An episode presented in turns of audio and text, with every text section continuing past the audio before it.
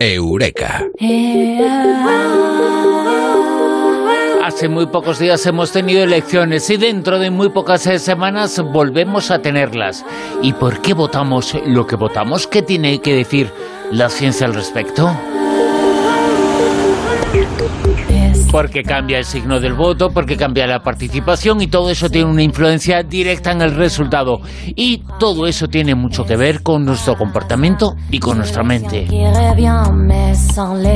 Y es un tema que vamos a tratar esta noche con Mado Martínez en Eureka. Mado, muy buenas, ¿qué tal? Buenas noches, muy bien. Bueno, vamos a decir y contar y a explicar por qué votamos lo que votamos. Eh, y nos van a dar un montón de tortas. Porque también se puede preguntar, ¿por qué la gente da tortas? Pues, ¿De verdad? Eh, y especialmente en Twitter, pero, pero bueno, ¿por qué lo hacemos? ¿Por qué votamos una cosa u otra? ¿Y por qué cambiamos? Eh, porque todo hay explicación. la ciencia lo explica todo, ¿no? Bueno, pues la neurociencia además es que trabaja al servicio de las campañas electorales. Nosotros nos creemos que los políticos salen ahí, dicen las cosas, eh, le ponen mucha pasión, pero en realidad está todo muy estudiado y tienen un equipo de asesores y de gente que se dedica al marketing político y a la neurociencia al servicio. Bueno, neuropolítica se llama que lo que hace es apelar científicamente, ¿no? Ellos ya trabajan con unos datos para llevarse el agua, el gato al agua, ¿no? Por así decirlo.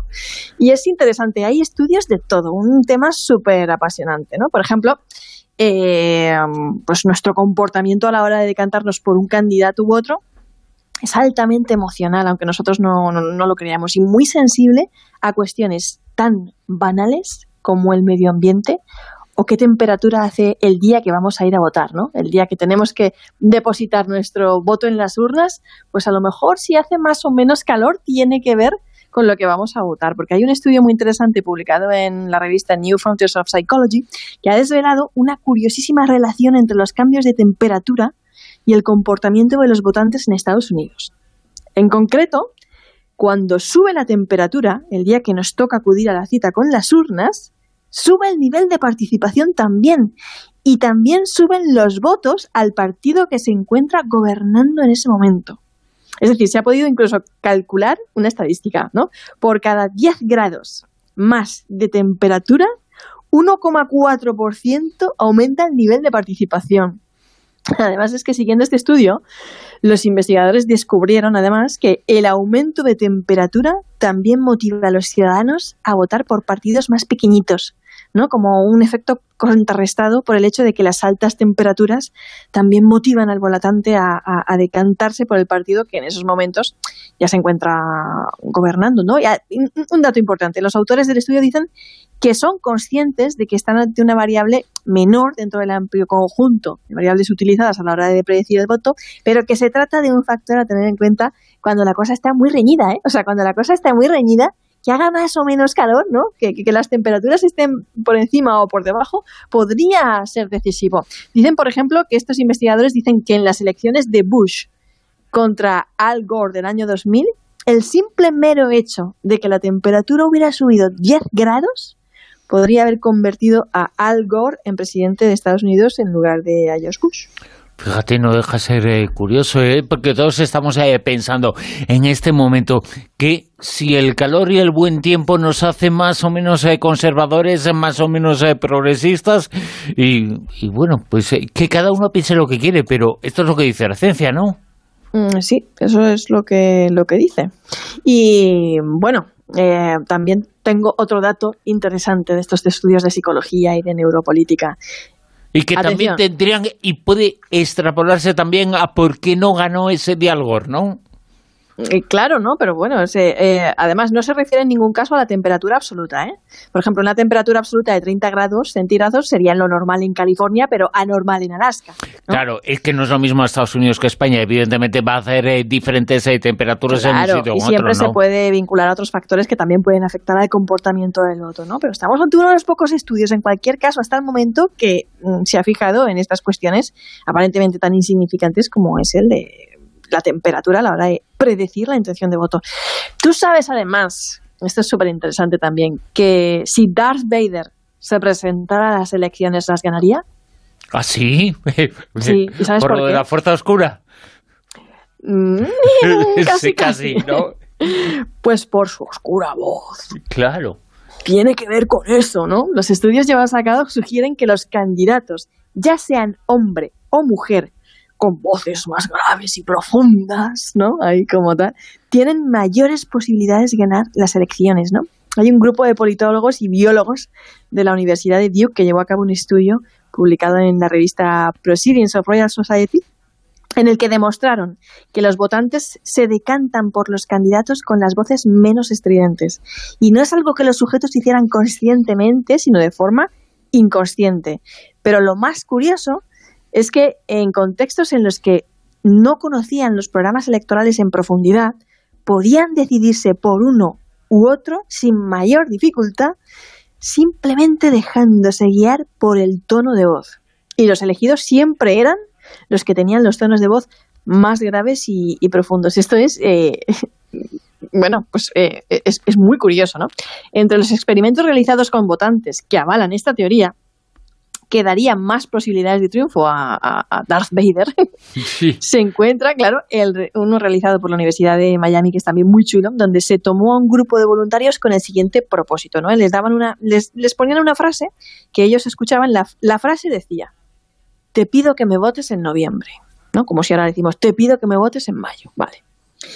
Esta, esta frase iba en dos versiones diferentes, una grabada en tono grave y otra grabada en tono agudo, y ambas a su vez pronunciadas tanto por hombre, ¿no? por un hombre como por una mujer. Y las conclusiones del estudio fueron que los seres humanos de ambos sexos preferimos las voces más graves a la hora de votar, independientemente de si son hombres o de son mujeres, ¿no? Sin embargo, las mujeres, a pesar de que también prefieren las voces más graves a la hora de votar, valoran otros matices, ¿no? Aparte de, de ese, no solo ese. En definitiva, que tanto hombres como mujeres votarían en principio a los candidatos con tonos de voz más graves. ¿Por qué? Porque les inspira les inspiran más confianza y, se relacionan con personas más capacitadas y fuertes. Esto es lo, lo, curioso, ¿no? Existen, por otro lado, otros estudios que aseguran que la voz de las mujeres está cambiando y volviéndose cada vez más grave para competir en el entorno social y laboral, proyectando autoridad y dominio. Esto está súper, súper fuerte también, ¿no? Cecilia Pemberton, de la Universidad de Australia del Sur, constató que en 1990 los tonos de voz de las mujeres ya eran 23 hercios más bajos en comparación con los de las mujeres de 1945. Una diferencia bastante significativa y perceptible, ¿no? Uno de los ejemplos más sonados en este sentido fue el de Margaret Thatcher, quien trabajó arduamente con un entrenador especializado para modular su voz, bajando el tono hasta los 60 hercios con el fin de sonar más autoritaria. Ya te digo que la evolución está diciendo que el tono de voz de las mujeres está bajando y volviéndose más grave y profundo precisamente para eso, para competir en ese mundo y en ese entorno tan competitivo. Qué curiosos estos estudios científicos que nos estás eh, contando esta noche aquí en Eureka.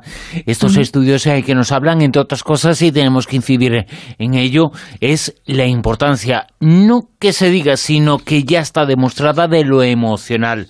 Eh, que te toca en el corazón o en las entrañas, pero hay que tocar algo por dentro y ser emocional, ¿no? Bueno, eh, a mucha gente además le sonará, claro, es que tú lo has dicho, todo consiste en las emociones. ¿Qué es el neuromarketing? Porque a la gente le suena mucho la palabra marketing. ¿Y neuromarketing? Bueno, a veces también se ha aplicado mucho a estudios de mercado y cosas así, ¿no? Existen másteres universitarios especializados en esta disciplina cuyo objetivo es ganar consumidores y fieles adeptos a la compra ¿no? de determinados productos y servicios. Para ello, las empresas utilizan las herramientas y conocimientos que proporciona la neurociencia, que es la imagen por resonancia magnética funcional, la respuesta galvánica de la piel, el seguimiento ocular, la electromiografía, encefalograma, cosas así, ¿no? Cuando estas herramientas se aplican al ámbito de la política, se llaman neuropolítica o neuromarketing político, y por ejemplo, el conocimiento del funcionamiento de las neuronas relacionadas con la empatía ha jugado un papel primordial a la hora de dar máxima importancia a la sonrisa del candidato, por ejemplo. ¿no? Gracias a estudios tales como el del neurocientífico Marco Jacoboni, sabemos que cuando una persona sonríe, las neuronas espejo del sujeto que la está contemplando también sonríen. Hablamos una vez en Eureka de estas cosas. ¿Y qué pasa con la sonrisa? Pues que transmite paz, confianza, tranquilidad, ¿no? buena onda, buenas vibraciones. Y en definitiva, un mensaje positivo muy poderoso. Hay diversos estudios neurológicos que han confirmado la importancia de la sonrisa del candidato electoral. De hecho, los expertos opinan que la sonrisa es la herramienta más poderosa de los que pretenden salir elegidos en unas elecciones. Por eso los asesores de imagen política, ¿no? conscientes de que existen muchos tipos y tiempos de sonrisa también, pues como decía el neurólogo Guillaume Armand se esfuerzan especialmente para enseñar al candidato, fíjate es que les enseñan hasta eso, a sonreír adecuadamente, si es que está todo fabricado, Bruno. La meta de la neuropolítica es siempre la misma, aprender cómo funciona el cerebro humano para saber cómo manipularlo, ¿no? influyendo así en el comportamiento de los votantes. Las esferas que luchan ¿no? por hacerse con, con el poder gastan cantidades astronómicas de dinero en fabricar al candidato perfecto. Pero ¿quién es ese candidato perfecto? Pues el que logra conectar con el intrincado mundo de esa bioquímica cerebral, es decir, el que encandila a los ciudadanos y si arrasan las urnas habrán logrado su objetivo. Y una vez en el poder, el candidato perfecto no tiene por qué ser un buen gobernante. Atención, de hecho, puede ser un gobernante nefasto y llevar a cabo unas políticas igualmente nefastas para la sociedad. Pero su equipo de expertos de neuromarketing pues se fanará entonces en seguir haciendo lo mismo para que dé otra imagen, ¿no? Es la manipulación cognitiva a la que recurren los, los candidatos y los gobernantes para convencer y pulsar el botón de nuestras emociones. Y, otra cosa que te va a flipar. Eh, la testosterona tiene mucho que ver también con, con el tema de, de la política. ¿Ah, ¿Quieres saber cómo? yo tengo dos incógnitas. Eh, primero, saber por qué y luego porque me va a flipar también. La testosterona manda, macho. claro. y si solo habían estas elecciones, ¿eh? eso, no, no había otra cosa. Parece que se la estaban, con perdón de la mesa, midiendo un poco. Sí, desde luego que sí. Pues, ¿eh? Ya. Un estudio de las universidades de Duke y Michigan, publicado en la revista Plus One y dirigido por Steven Stanton, analizó los niveles de testosterona de votantes de ambos sexos antes y después de las elecciones del 2008. O sea, Obama contra McCain, ¿vale? Y los resultados mostraron que los varones cuyo candidato favorito resultó vencedor experimentaron una subida en los niveles de testosterona. O sea, eh, fue como exhibiendo con ello una respuesta biológica al reordenamiento de la jerarquía de dominación de un país, como si, de hecho, fueran ellos mismos los que estuvieran participando en un concurso de dominación interpersonal. Era algo que, que, no le pasaba a las mujeres, ¿no? A las mujeres, eh, independientemente de si el candidato por el que votaron ganó o perdió, las elecciones no perdieron ni exhibieron en ningún momento en sus niveles de testosterona ningún cambio, se mantuvieron estables. O sea, pasa también con el deporte, ¿eh? esto en el fútbol, si gana tu equipo o no gana tu equipo, pero en política también. Y otra cosa súper curiosa, y es que nosotros que trabajamos en la radio, fíjate, no es lo mismo ver que oír a los políticos. ¿Y sabes tiene mucho que ver la imagen. Te, voy a contar un caso súper curioso. Y si nos decías antes eh, que la sonrisa es importante, evidentemente en la radio no la hay, ¿no? Al menos aparentemente, visualmente, ¿no? Eh, puede haber una voz eh, que resulte amable, que resulte sonriente en su forma de expresarse, pero no se ve esa sonrisa. Ni ves cómo se mueve la gente, ni muchas cosas, ¿no? El 26 de septiembre de 1963 millones de norteamericanos se encontraban ahí pegados a sus respectivos televisores y radios para seguir en directo el debate de Nixon contra Kennedy. Imagínate, hubo muchísima gente que lo siguió por la tele y muchísima gente que lo siguió por la radio, como nos pueden seguir a nosotros en Onda Cero y estas cosas. Se trataba de un momento, la verdad, que histórico para la nación norteamericana, pero también para el mundo del marketing político, porque a partir de aquel día cambiaría para siempre la forma de trabajar la imagen de un político en una campaña electoral. Lo que ocurrió fue lo siguiente.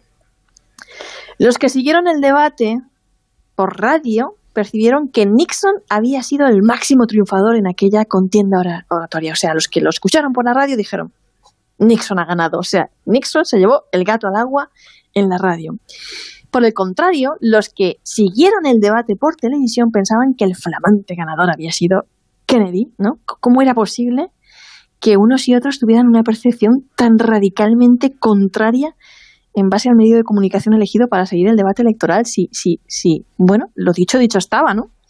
Bueno, pues la respuesta era bien sencilla. Nixon, en un alarde de autoconfianza por su amplia experiencia política, no se preocupó mucho, más bien nada, por su aspecto.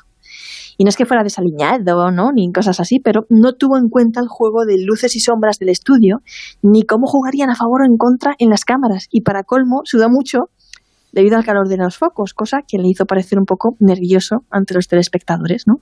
Y por el contrario, su oponente, el joven y radiante Kennedy, cuidó hasta el último detalle su aspecto. Siguió las instrucciones de un equipo de asesores que le informó cómo debía ir vestido, qué colores debía usar para aprovechar los juegos de luces y sombras, ¿no? Aquel momento la televisión era en blanco y negro, ofreció una imagen perfecta en blanco y negro. Recurrió a, a gente que casi podría haber dirigido una película, gente que conocía muy bien el efecto de las luces. Y eh, bueno, la cuestión es que el debate fue seguido por mucha más gente a través de la televisión, por lo que Kennedy no solo arrasó alzándose con la presidencia de Estados Unidos, sino que los expertos de marketing llegaron a la conclusión de que en política es más importante a veces lo que se ve que lo que se dice. Qué interesante, qué apasionante. ¿Cuántas cosas explica esto que cuenta la ciencia sobre el por qué votamos en lo que votamos? En Eureka con Mado Martínez. Mado, muchas gracias eh, por contarnos lo que ha pasado y lo que pasará, al menos con la ciencia. ¿eh? Un placer, como siempre.